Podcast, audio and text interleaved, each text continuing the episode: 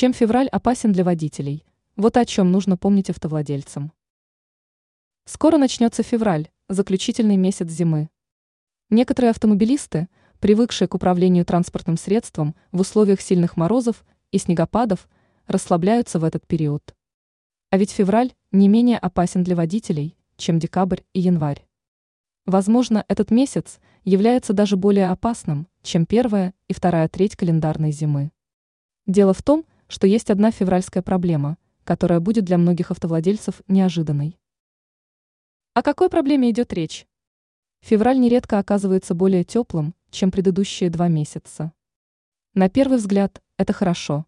Морозы уже не такие сильные, поэтому проблемы с двигателем и аккумулятором реже дают о себе знать. Однако февральская оттепель часто чередуется с ночными заморозками. Это приводит к замерзанию растаявшего снега и появлению гололедицы. Некоторые расслабившиеся водители забывают о том, что в феврале дороги могут стать скользкими. И зря. В конце зимы автомобилистам стоит стать более осторожными. Они должны выбирать безопасную скорость и соблюдать дистанцию.